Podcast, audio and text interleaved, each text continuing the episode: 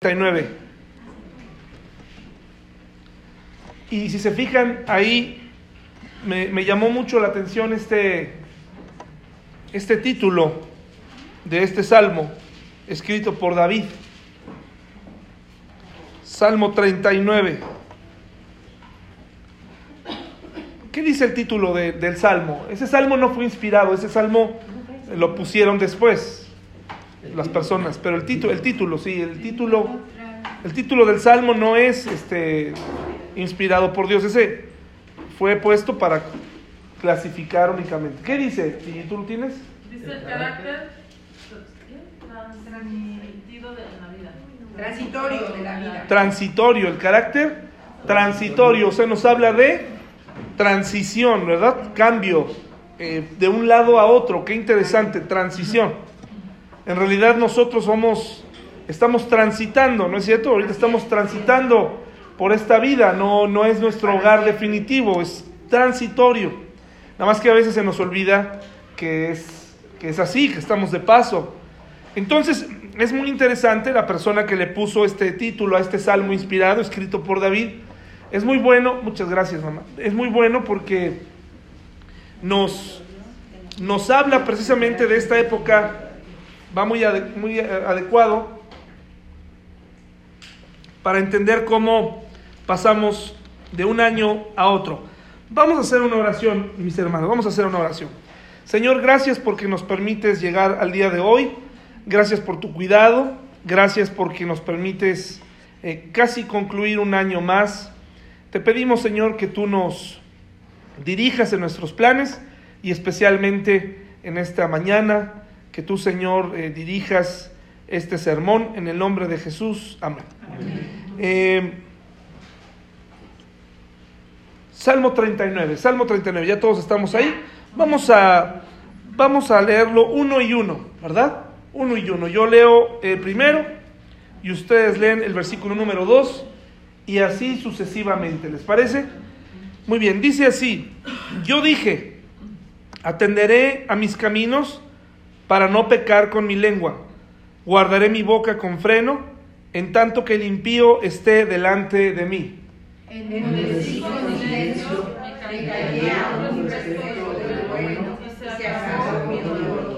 Se enardeció mi corazón dentro de mí, en mi meditación se encendió fuego, y así proferí con mi lengua.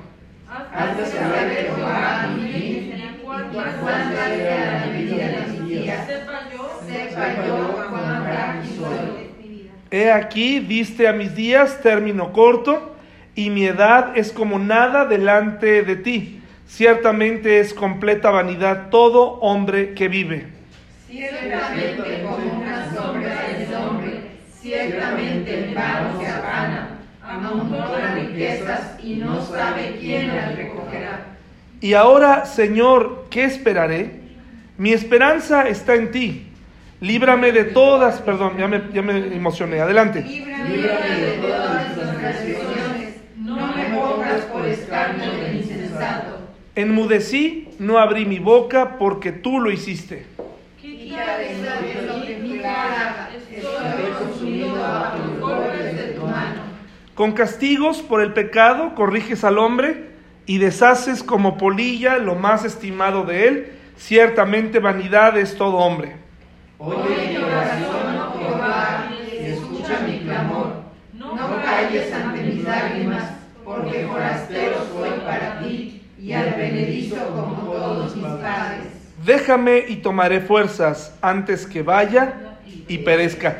Eh, esto aclara varias cosas, ¿no? Las personas que piensan que el Señor no disciplina o que no castiga, pues aquí nos está hablando este salmo que efectivamente, sí, Dios castiga a, sus hijos, ¿sí? los disciplina. Pero ahora vamos, eh, les voy a invitar a que escuchen el Salmo 39, pero en la nueva traducción viviente. Cuando digo nueva, no significa que se escribió una nueva Biblia.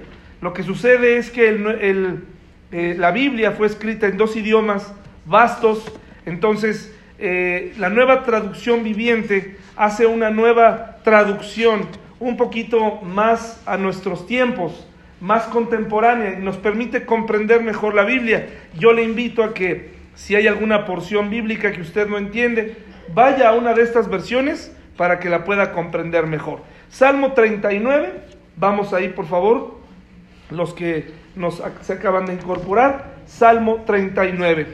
Fíjense lo que dice, mis hermanos, vamos a ponerle mucha atención. Miren lo que dice. Me dije, tendré cuidado con lo que hago y no pecaré en lo que digo. Refrenaré la lengua cuando los que viven sin Dios, ¿qué? Anden cerca. Pero mientras estaba allí en silencio, sin siquiera hablar de cosas buenas, el torbellino en mi interior se hizo cada vez peor. Cuanto más pensaba, más me enardecía hasta que disparé un fuego de palabras. Señor, recuérdame lo breve que será mi tiempo sobre la tierra. Recuérdame que mis días están contados y cuán fugaz es mi vida. La vida que me has dado no es más larga que el ancho de mi mano. Toda mi vida es apenas un instante para ti. Cuando mucho, cada uno de nosotros es apenas un suspiro. Somos tan solo sombras que se mueven y todo nuestro ajetreo diario termina en la nada. Amontonamos riquezas sin saber quién las gastará. Entonces, Señor, ¿dónde pongo mi esperanza? Mi única esperanza está en ti. Rescátame de mis rebeliones. No permitas que los necios se burlen de mí. En silencio estoy delante de ti. No diré ni una palabra, porque mi castigo proviene de ti. Pero por favor, deja de castigarme. Estoy agotado por los golpes de tu mano. Cuando nos disciplinas por nuestros pecados, consumes como una polilla lo que estimamos precioso. Cada uno de nosotros es apenas un suspiro. Oh Señor, oye mi oración, escucha mis gritos de auxilio, no cierres los ojos ante mis lágrimas, pues soy tu invitado, un viajero de paso igual que mis antepasados. Déjame solo para que pueda volver a sonreír antes de que parta de este mundo y no exista más. Vamos a explicar este salmo que aparentemente parece muy sencillo, pero tiene ciertas cosas que vale la pena mencionar. Por ejemplo, el versículo 13, cuando David le dice a Dios, déjame solo para que pueda volver a sonreír, pareciera que le está diciendo que, que Dios se vaya de su vida, pero no le está diciendo eso. Prácticamente lo que le está diciendo está haciendo o está eh, eh, haciendo énfasis en, el en lo que dice el versículo 10. El versículo 10 dice, pero por favor, deja de castigarme. Es decir, ya entendí la lección, ya entendí la lección, ya no quiero más disciplina, ya no quiero enfrentar este problema una vez más. El sermón de esta mañana se llama ¿Dónde pongo mi esperanza? ¿Dónde pongo mi esperanza?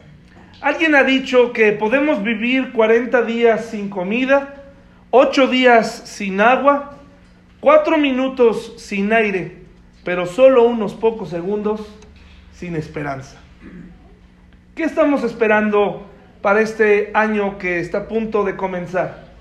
¿Qué estamos esperando todos nosotros? ¿En dónde está puesta nuestra esperanza? La esperanza es, aquella, es aquel estado de ánimo en el cual se cree que aquello que uno desea o que pretende es posible. Vamos a pensar en, en, ese deseo, en esa esperanza, en este momento. A ver, vamos a pensar, no, no lo vamos a decir, pero ¿qué? ¿En dónde está puesto nuestro deseo? vamos a pensar, ¿cuál es nuestra esperanza del siguiente año? Nuestro anhelo. ¿Qué, ¿Qué, necesitamos que ocurra el siguiente año? Probablemente fue lo mismo del año pasado, que no ocurrió, probablemente es algo nuevo, pero todos, me atrevo a decir, tenemos esperanza, ¿verdad? Cuando hablamos de esperanza, hablamos de algo positivo. Cuando alguien tiene esperanza de morirse, bueno, pues este, algo anda mal. Todos tenemos esperanza de que algo ocurra, algo bueno, algo que deseamos. Que nuestra situación financiera mejore, que aparezca el príncipe azul. Hace ratito que eh, mi hija está ahora ya en este mundo de las princesas y los príncipes. Me pregunto de dónde vendrá el príncipe azul. O sea, ¿qué, qué, significará y por qué es azul? ¿Verdad? ¿Por qué no amarillo? ¿Por qué no rojo? ¿A quién se le ocurriría, no? príncipe azul, mi príncipe azul. Bueno, a lo mejor para algunas de ustedes están esperando su príncipe azul, ¿no? No lo sé. ¿En qué estamos esperando? Mira, ya Tabata lo tiene bien memorizado. El príncipe azul. Esperamos que la, situación familiar cambie, que la situación en la iglesia cambie. Pero a mí me parece muy interesante porque este es un salmo en donde aparentemente David está pidiendo que Dios haga una pausa en los momentos difíciles que ha atravesado, ¿no? Le está diciendo a Dios, ya Dios, ya para, por favor. Que, que, que termine esta disciplina de parte tuya. Porque esta disciplina de parte tuya eh, me pone triste, no me deja continuar viviendo. Muchos de nosotros hemos alguna vez hecho esto, muchas veces. Le hemos pedido a Dios que ya, ¿no? Ya, Señor, que, que, deje, que nos deje de llover sobre mojado, ¿no? Ya, Señor, ya. Que pare ya, ya no quiero enfrentar más problemas, que paren los problemas. Eh, ya no quiero, eh, en mi caso, ¿no? Yo quiero que la iglesia crezca cada día más, que ya nadie se vaya, ¿verdad? Eh, quiero que me rinda mi dinero.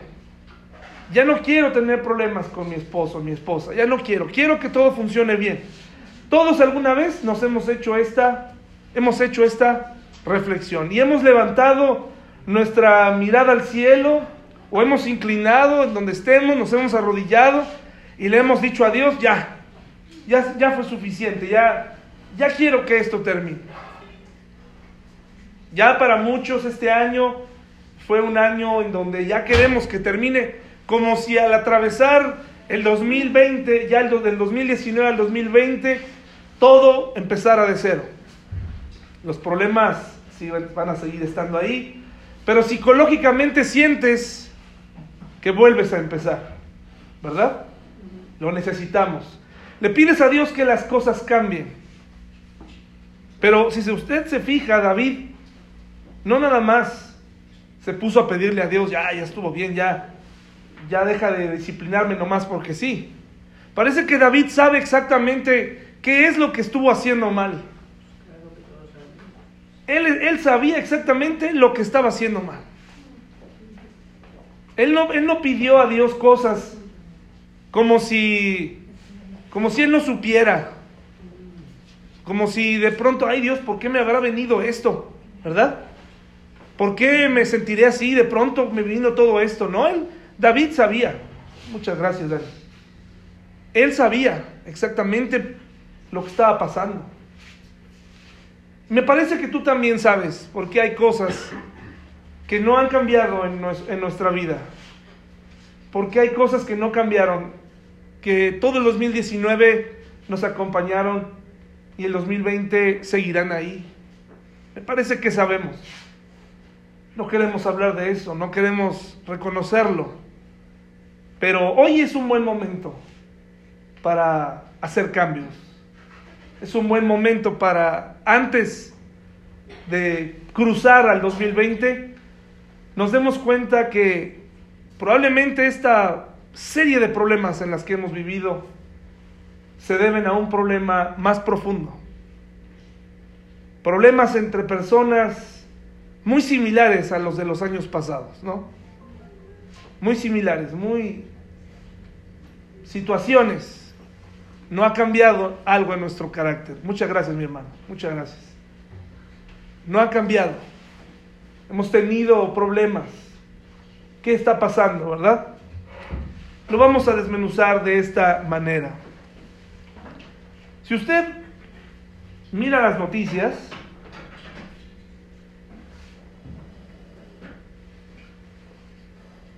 hoy está permitido tomar café, hermano. Si alguien quiere levantarse a tomar un poco de café con sus respectivos 10 pesos, lo puede hacer. No le voy a llamar la atención. Nunca le he llamado la atención, ¿no? Bueno,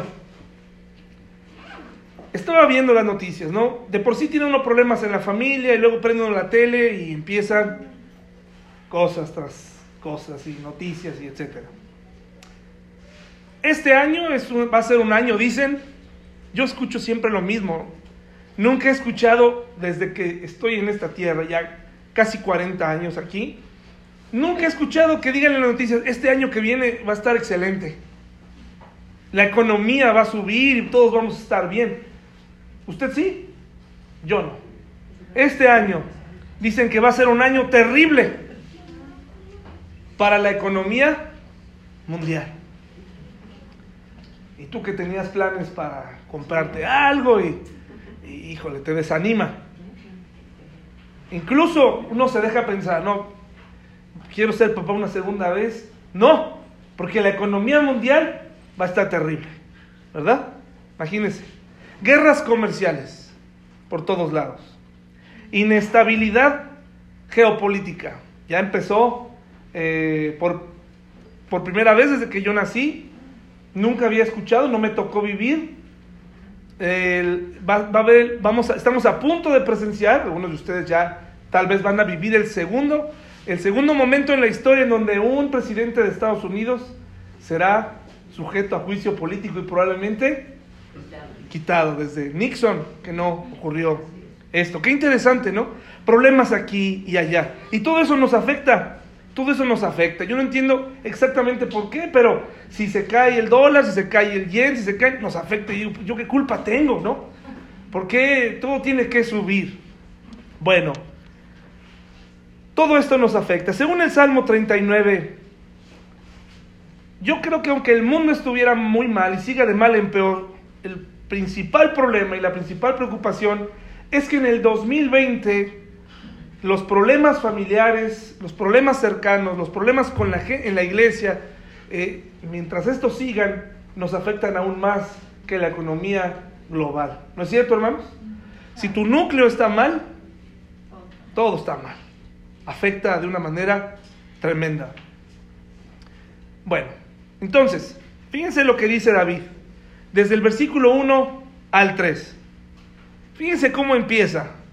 Y esta es una actitud que por eso David fue llamado un rey conforme al corazón de Dios. No porque era perfecto, no porque hacía todo bien, por este tipo de declaraciones. Dice, me dije, me dije, tendré cuidado con lo que hago. Estoy leyendo desde la nueva traducción viviente. Tendré cuidado con lo que hago. Qué interesante, ¿no? Voy a tener cuidado con lo que hago de ahora en adelante. 2020, tengo que tener cuidado con lo que hago. Voy a pensar más las cosas que hago. Me voy a comportar de una manera diferente. Voy a cuidar cómo me comporto. Tendré cuidado con lo que hago. Y luego, fíjense lo que dice. No solamente se queda ahí. Voy a tener cuidado con lo que hago, pero también voy a tener cuidado con lo que digo. ¿En cuántos problemas nos metió la lengua en el año 2019? ¿Sí o no? Sí. ¿Cuántos nos metimos en problemas por haber dicho cosas que no tuvimos que haber dicho en el año 2019? Levanten su mano, por favor. Ahora, si tú piensas que porque no dijiste nada, estás del otro lado, a veces no decir nada también es un problema. ¿Verdad? También es un problema. Pero tuvimos pecado, tuvimos problemas con lo que dijimos. Aquí a mi izquierda ya el matrimonio se está peleando. Están recordando, sí dijiste. Dice, no levantaste la mano, pero sí dijiste. Así es ya, así es. Cuentes conmigo, ¿sabes qué? Entonces, entonces, todos nos metimos. Por eso, esto, cuando yo leí esta parte, inmediatamente me entró directo al corazón, o sea, me, me, me, traspasó. Yo no puedo pedirle a Dios, Señor, ya no quiero tener problemas con esto, con esto y aquello. Señor, ya para, por favor, esta disciplina, que ya para este momento, que ya para esta situación sin haber reconocido en cuántos problemas me metí por hacer y por decir. Por iniciativa y por imprudencia y porque mi boca es la más rápida de Querétaro para hablar. Mi lengua. Qué interesante. Y luego fíjense lo que me esto me esto me dolió todavía más. Dice, refrenaré la lengua. Refrenaré la lengua. Cuando los que viven sin Dios anden cerca. ¿Qué significa esto? Estamos en el trabajo y nos estamos quejando del jefe en presencia de los que viven sin Dios. Ellos no saben que viven sin Dios, pero están sin Dios. Y ahí está uno, ¿verdad? Dando mal testimonio, diciendo cosas, comportándonos como si no tuviéramos a Dios.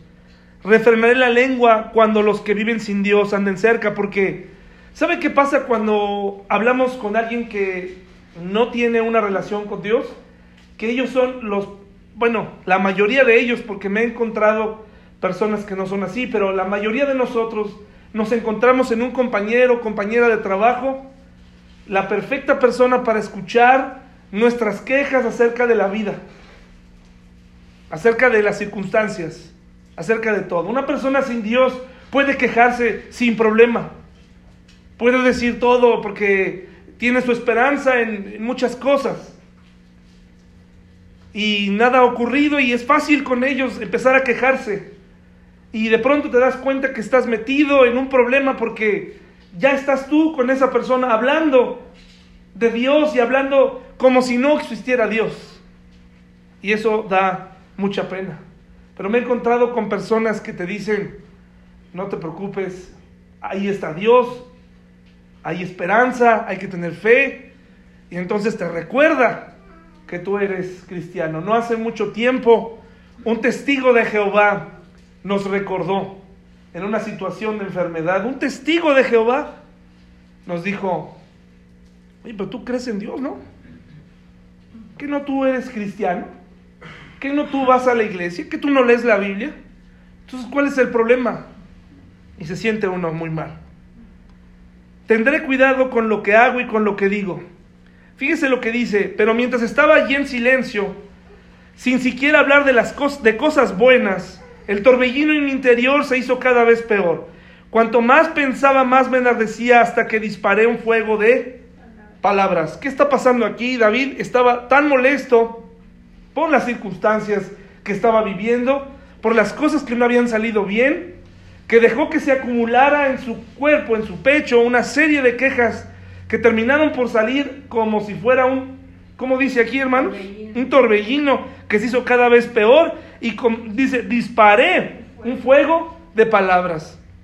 Muchos de nosotros eh, no somos conscientes de que somos responsables de la realidad que estamos viviendo. Estamos viviendo lo que nos merecemos vivir a consecuencia de lo que hicimos y de lo que dijimos.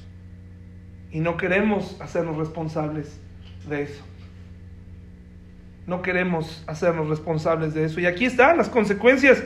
Cuanto más pensaba, más me enardecía, hasta que disparé un fuego de palabras. Y luego David hace otra reflexión que nos ayuda para entender cuál es el mejor camino para el 2020. Dice, Señor, Señor. No le dijo, Señor, cambia mi forma de hablar. Cambia mi forma de pensar. Cambia, refrena, mi, guía mis pasos. Eso se lo pidió otras veces, pero en este caso le está diciendo algo. O sea, como, como si David tuviera claro lo que tiene que estar haciendo continuamente. Refrenar su lengua, recordar, pensar antes de hacer. Eso es algo que David sabía que tenía que hacer. A consecuencia de tantos errores, creo que aprendió a, a dar pasos diferentes. Pero hay algo aquí que me llama la atención. Señor, recuérdame. ¿Qué cosa, hermanos? lo breve que será mi tiempo sobre la tierra. Recuérdame lo breve que será mi tiempo aquí. Y ese pensar, cuando tú me recuerdes eso, me va a recordar que no hay tiempo para seguir haciendo tonterías, para seguir, para seguir eh, disparando palabras de fuego. No hay tiempo para esto. Recuérdame que la vida es corta que es frágil y que los que están a mi alrededor también son efímeros, nadie es eterno, todo mundo pasará de aquí. Recuérdame, lo breve que será mi tiempo sobre la tierra. ¿Cuántos de nosotros somos conscientes de la brevedad del tiempo? ¿Cuántos de nosotros nos hemos dado cuenta realmente de la facilidad con la que se va un minuto? ¿Quieres valorar el tiempo realmente? ¿Quieres, quieres saber cuánto vale el tiempo? La televisión no es un buen amigo para valorar el tiempo, porque la televisión hace que se nos vaya el tiempo. Cuando te das cuenta, para la televisión siempre tenemos tolerancia. El siguiente capítulo, ¿verdad? El siguiente, ya, ahora, ya, ahora sí ya. Yo tengo que ponerle un alto a mi esposa, justo como Galo lo hace con la suya y decirle a mi esposa, basta, en un capítulo más no, un capítulo más no, tenemos que dormir, tenemos que dormir, ¿verdad? Y ahí estamos, y ahí estamos, no, el siguiente, el siguiente, vamos a verlo, vamos a ver, está bien bueno, y la televisión no ayuda, cuando te das cuenta se fueron tres horas, la mente se entretiene. ¿Quieres saber lo que vale un minuto? ¿Quieres saber cuánto vale un minuto realmente? ¿Cinco minutos? ¿Diez minutos? Te invito a que tomes una caminadora, la pongas en una velocidad más o menos de 8. 8. Creo que llegan hasta como 15 o 16. A la mitad. Y dale un minuto. Y vas a ver lo eterno dices, bueno, ¿qué pasa? ¿Por qué no avanza? Estoy corriendo, estoy sudando, estoy despedazado y está uno. Y pasa lentamente, te hace, va corriendo en, cuenta regresiva, ¿no? 40. 39. Y tú estás así, pero ya, no aguantas. Dale. Así valoramos el tiempo cuando estás, cuando sabes, ahí, ahí, ahí sabes el, el valor del tiempo, ¿verdad? Dice David, recuérdame lo breve que será mi tiempo sobre la tierra, recuérdame que mis días están contados. Hermano, tus días están contados. Y no lo digo para que te sientas eh, asustado. Como tus días están contados, será mejor que elijamos vivir para bien y decir bien. Eso es lo que tenemos que hacer, valorar cada minuto. Elegir si la batalla que vas a empezar a, tener vale la pena o no. Porque nuestros días están contados. No importa cuántos te haya permitido Dios vivir, pueden acabar mañana. Pueden acabar en un momento. Es increíble las historias de este año, personas que salieron de vacaciones. Ya no regresó una de ellas porque se ahogó en el mar, porque se cayó y se pegó. Ahí quedó, la vieron morir todos, hasta los nietos la vieron morir ahí. Nuestros días están contados. Por eso, qué, qué sabiduría de David, ¿no? Señor, no quiero que me des más que un recuerdo, y es que mis días están contados. Morir, estar viviendo como si fuera a morir mañana, para aprovechar cada momento que tenemos con los demás. No habría tiempo para aburrirse en la iglesia. No habría tiempo para consultar algo que no tienes que consultar en la iglesia. No habría tiempo para lastimar a la gente que amamos. No habría tiempo porque sabes que tus días están contados. No habría tiempo para decirle a nuestros hijos, ahorita no, vete para allá. No quiero ahorita jugar contigo. No habría tiempo para despreciarnos. No habría tiempo porque necesitaríamos a Dios para prepararnos para la transición hacia el otro mundo, hacia el mundo eterno, ¿verdad? Señor, recuérdame lo breve que será mi tiempo sobre la tierra. Recuérdame que mis días están contados y cuán fugaz es mi vida. La vida que me has dado no es más larga que el ancho de mi mano. Toda mi vida es apenas un instante para ti, cuando mucho cada uno de nosotros es apenas qué? un suspiro. Somos tan solo sombras que se mueven y todo nuestro ajetreo diario termina ¿qué?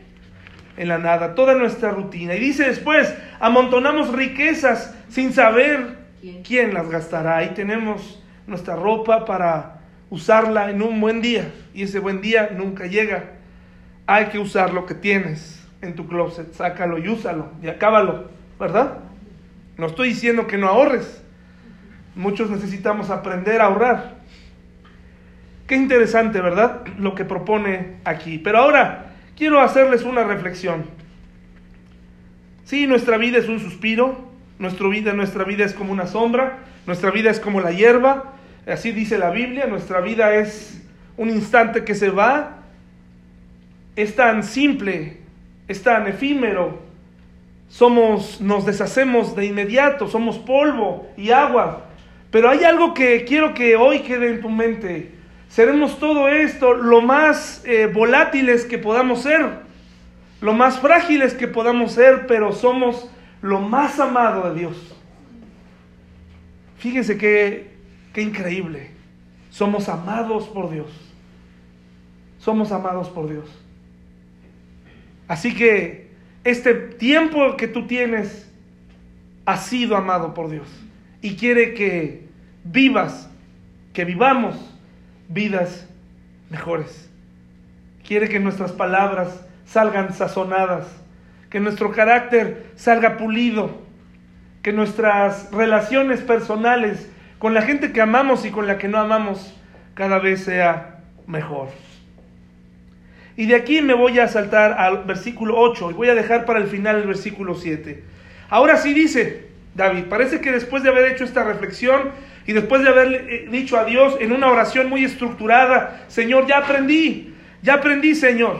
Mi vida es tan pasajera, tan frágil, tan simple como una flor, tan, tan simple que estoy dispuesto a escuchar lecciones. Quiero escuchar lecciones de ti para aprender a vivir. Dame la lección que quieras quiero escuchar. Después de esto dice en el versículo 8, ya entendí lo que tengo que hacer. Ahora le pide a Dios, rescátame de qué? De mis transgresiones. Y en la nueva traducción viviente dice de mis de mis rebeliones. Dice aquí, no sé si este vaso tiene una pequeña fuga. Dice, dice así, mis hermanos, dice, rescátame de mis rebeliones. No permitas que los necios se burlen de mí. ¿Por qué David está diciendo esto? Bueno, en la vida de David hubo muchas situaciones, muchos problemas, muchos enemigos, ¿sí o no, hermanos? Muchos enemigos. A veces hacer lo correcto, muchas gracias, mi hermana, hacer lo correcto nos trae enemigos, ¿verdad? Voltemos a ver tan solo que hay gente que está viviendo mal y le va bien. Gente que siempre se sale con la suya, de alguna u otra manera le va bien. Y uno como cristiano está aquí, se trae a uno mismo el domingo tratando de escuchar, de aprender, y pareciera que las cosas no funcionan, ¿no? Que todo va para mal. Trato de hacer las cosas correctamente, trato de, vivir eh, religiosamente mi fe, hacer lo mejor que se pueda hacer, pero no funciona. Y entonces nos da coraje cuando alguien prospera. Sin hacer nada de eso, al contrario, odian a Dios o, no quieren saber nada y dice uno, bueno, ¿qué está pasando? Hay, esta reflexión, ¿qué, ¿qué está sucediendo? Estaba mejor antes. Le pide a Dios, no permitas que en este momento de crisis, en este momento de relación padre e hijo, cuando estoy bajo tu disciplina, no permitas que los enemigos se burlen de mí. Nos habla de lo que David sentía cada vez que venía un fracaso a consecuencia de la disciplina de Dios en su vida. Cuando se convertía en, el reír por haber ido en contra de lo que Dios le, había dicho que hiciera y Dios permitía que viniera una, una disciplina. Dice, en silencio estoy delante de ti, no diré ni una palabra porque mi castigo proviene de ti. Yo no sé si este fue otro momento, no lo sabemos. Sabemos que hay un salmo específicamente del momento en el que David eh, escribe con mucha tristeza aquel día en el que cometió el adulterio en contra de, de Urias, donde eh, tuvo una relación con Betsabé. y entonces vino un niño a consecuencia de ese, de ese momento y ese niño murió. Yo no sé si este sea otro momento, pero la vida de David estuvo llena de momentos así, tristes, o por lo menos tenemos unos dramáticos, muy, muy tristes. Y le dice aquí, estoy en silencio, es decir, como empezó, ya no quiero seguir hablando, ya, ya no quiero seguir culpando a los demás, sé que lo que estoy viviendo proviene de ti porque sé lo que hice. Sé lo que hice. No hay nada peor que seamos personas que no nos demos cuenta de lo que hicimos, que nos sigamos engañando, hermanos. ¿Esto va a prolongar durante el 2020? Esta conversación necia con Dios. ¿Se va a prolongar? Como un monólogo, porque a mí no me escuchas, mis oraciones no son escuchadas por ti. ¿Dónde estás Dios? ¿Por qué no me haces caso? ¿Por qué no intervienes? Es una petición necia.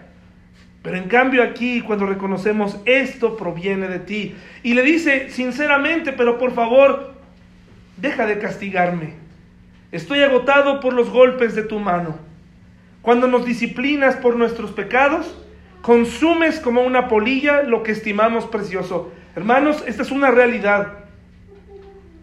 Cuando andamos jugando con Dios, Dios toca lo que más queremos. Y no estoy hablando de tus hijos.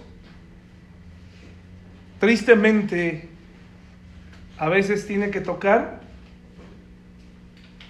lo que es tu tesoro, donde está tu corazón,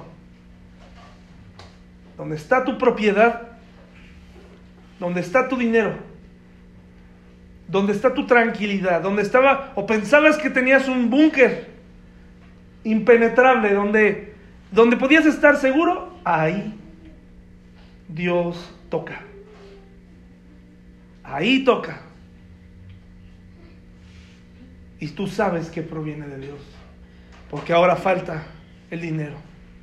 Porque ahora batallas como nunca antes habías batallado. Ahora luchas. Cuando nos disciplinas por nuestros pecados, consumes como una polilla lo que estimas precioso. Cada uno de nosotros es apenas un suspiro. Y dice este clamor de David, como lo hemos escuchado otras veces, oye Señor, oh Señor, oye mi oración, escucha mis gritos de auxilio, no cierres los ojos ante mis lágrimas, pues soy tu invitado. Soy tu invitado, un viajero de paso, igual que mis antepasados. Pero esta reflexión, para reconocerte un peregrino, primero tuvo que venir un quebranto, ¿verdad? Porque a veces nos sentimos dueños de todo, de todas las circunstancias, de toda la gente, de todos los momentos, de todo, tenemos control de todo, pero aquí dice, soy tu invitado, Dios. Esta es tu tierra. Todo proviene de ti. Soy tu invitado. Soy un peregrino. Y un peregrino, Dios, viaja ligero hacia donde estás tú. Quiero viajar ligero. Pero ¿cómo andábamos antes?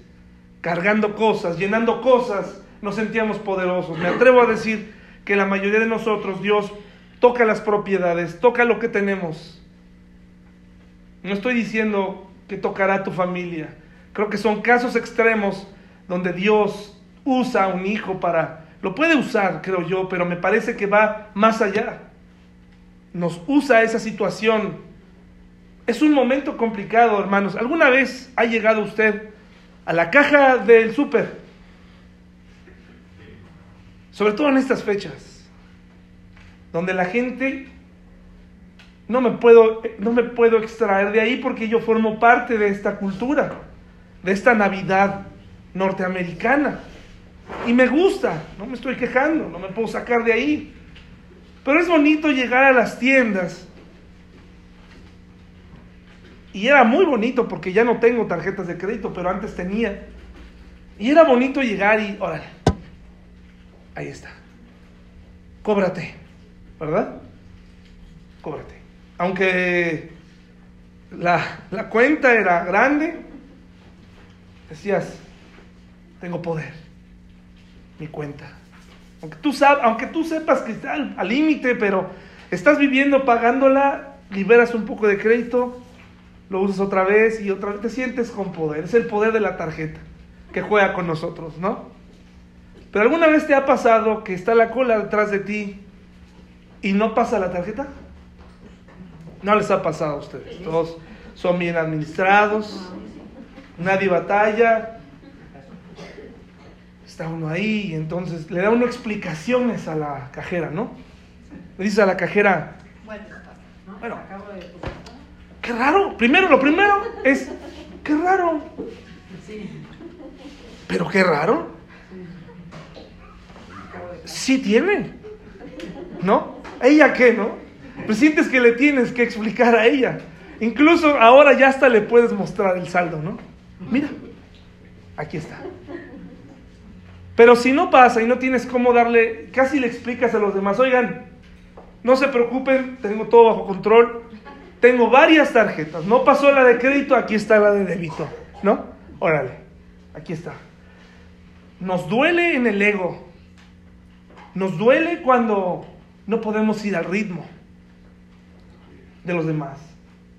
Nos duele no poder tener lo que quieres, porque es parte de nuestra cultura. Es parte. Nos duele. El otro día aprendí de David Ormachea, un predicador que cuando el sermón de aquí falle totalmente, busque a David Ormachea y sea edificado por él. No me está pagando nada por decirlo. Se llama David Ormachea, pero él dice algo muy interesante, me puso a pensar. Y algo que dijo al principio, al principio yo dije, no tiene razón, este pastor no tiene razón. Dijo una cosa muy interesante, dice, nadie tiene lo que quiere. Nadie tiene lo que quiere. Y yo dije, no, pero por favor, ¿cómo te atreves tú? Si no me conoces, yo tengo lo que quiero. Y después dice, nadie tiene a la esposa que quiere. Nadie tiene al esposo que quiere. Y él mismo dice, yo no tengo el carro que quisiera, no tengo los ingresos que quisiera, no tengo el trabajo que quisiera, no tengo la iglesia que quisiera, porque en la iglesia donde él va ni siquiera templo tienen. No, tiene, no tengo lo que quisiera. Y después me puse a reflexionar todo esto, estuve pensando en esto, al grado en donde dije, hay dos maneras de enfrentar este sentimiento de no tener lo que queremos, lo cual es verdad. No tenemos lo que queremos, pero hay dos maneras de enfrentarlo. Y esto, esto, no, es, esto no fue de él, esto lo aprendí de él, pero lo, inferí. Hay dos maneras de enfrentar esta situación.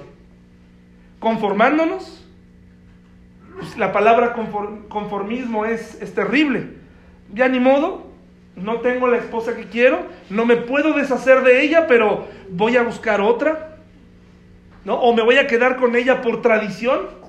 Aquí me voy a quedar con ella porque ya este, estoy harto, pero ni modo, me conformo. No tengo el carro que quiero, no tengo los ingresos que quiero, pero me conformo, aunque mi familia batalle, estoy conformada, estoy conforme con eso, ¿sí? Estoy conforme, es conformismo. No tengo la iglesia que quiero, pero me quedo viendo sin hacer nada. La iglesia es lo que es gracias a mí, para bien y para mal, en el, en el sentido de que si yo soy un completo soberbio, si soy indiferente, la iglesia va a ser indiferente. Es una realidad de la cual me he tratado de extraer siempre, pero es una realidad. Si yo soy indiferente, si yo no soy amoroso, si yo soy grosero, la gente se irá. Yo cargo la responsabilidad de la iglesia y tengo que asumirla en el 2020 de otra manera. Si yo me la paso hablando de temas que no tengo que estar diciendo, cosas así, entonces ¿qué va a pasar? Voy a lastimar a la gente. Así que el conformismo es, mirar y no hacer nada. Mirar y decir todo está bien. ¿Por qué? Porque si no sería hacer una evaluación de mí mismo, de mi matrimonio. Mi matrimonio está bien. Yo no necesito cambiar nada en mi vida. Mi, esposa está contenta. Nunca le pregunto cómo se siente, pero supongo que está bien. Estoy conforme. Mis hijos han de ser felices. Estoy conforme. Esa es una manera de enfrentar ese sentimiento de no, no querer, no tener lo que quiero. Pero la segunda cosa es el contentamiento. El contentamiento es diferente. El contentamiento es estoy tratando de hacer lo mejor posible. Las circunstancias no, me lo han permitido, pero estoy haciendo mi trabajo. Y por alguna razón la iglesia no crece, pero estoy haciendo mi trabajo, tengo que sentirme contento. Porque sé que estoy haciendo mi parte. Es muy diferente, ¿se da cuenta? No tenemos la casa que queremos, no queremos, mi esposa no tiene al esposo que, que ella desea, pues entonces tengo que hacer mi parte para acercarme al parámetro que ella necesita de mí. Hay dos maneras de hacerlo. Conformarnos o contentarnos. Dice que las cosas que amamos se van como polilla. Nosotros, cada uno de nosotros, somos como un suspiro. Oh Señor, oye mi oración. Escucha mis gritos de auxilio. No cierres los ojos ante mis lágrimas, pues soy tu invitado, un viajero de paso, igual que mis antepasados. Déjame solo para que pueda volver a sonreír. Y cuando le dice esto, no le está diciendo a Dios que se vaya de su vida. Le está pidiendo que detenga la disciplina para que pueda volver a sonreír. Señor, hasta aquí. He entendido la lección. Detén, por favor, la disciplina. Deténla, Señor. Antes de que parta de este mundo y no exista más. Es decir, la meta de la vida era no vivir todo el tiempo en disciplina. No vivir todo el tiempo bajo los golpes y, y ser moldeado por Dios de esa manera. Hay personas que solo aprendemos a la mala, hermanos, con pérdida. Solamente así aprendemos, con pérdida, con problemas, con confrontaciones, con luchas. Yo no quiero, hermanos, ser así. Yo quiero aprender a la buena. Y terminamos con lo, lo último. Dice, entonces, Señor, ¿dónde pongo mi esperanza? ¿Dónde, Señor? ¿Dónde la pongo? Me parece que esta es la, la conclusión de este salmo. Él ya lo tenía ahí, pero dice, mi única esperanza. ¿Quién es? Eres tú. Tú eres mi única esperanza. Que el 2020 dependa de ti, Dios. Pero yo quiero hacer mi parte. Yo quiero colaborar. Quiero dejarme guiar. Quiero cuidar lo que digo, lo que hago, lo que pienso. Mi esperanza está en ti. No me dejes solo el 2020. Ayúdame. Guíame. En otro salmo él escribió, ¿quién entenderá sus propios errores? ¿Quién entenderá que está haciendo mal? ¿Quién lo, está, ¿Quién lo va a entender? Dice, líbrame de los que me son ocultos. Es una manera de decir, muéstrame los que estoy, lo que estoy haciendo mal para cambiarlo. En 2020, hermanos, le pido a Dios, es uno de mis propósitos, muéstrame qué estoy haciendo mal. No quiero caminar eh, conforme con todo. Todo está bien, mi esposa está bien, mi hija está bien, la iglesia está bien. No es cierto, eso es un engaño, no está bien. Hay cosas que tienen que cambiar. Quiero contentarme en Dios. Quiero tener esperanza en Él, en un futuro mejor, en una esperanza viva, en una realidad que es Él. Eso es lo, hermoso de la esperanza. Fíjense, en la parte de la definición acerca de la esperanza, dice, es, es el estado de ánimo en el cual se cree que aquello que uno desea o pretende es posible, ya sea a partir de un sustento lógico o en base a la fe. Y el cristianismo ofrece las dos. Creer en Dios no es un asunto ilógico. No es ilógico.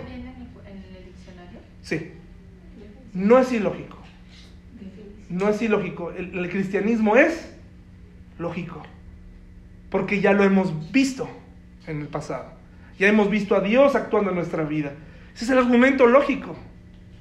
Ya hemos visto a gente cambiada, transformada. Entonces tengo argumentos lógicos para decir, si pudo con Él, puede conmigo y puede darme un 2020 diferente. Hermanos, vamos a ponernos de pie y vamos a terminar esta mañana.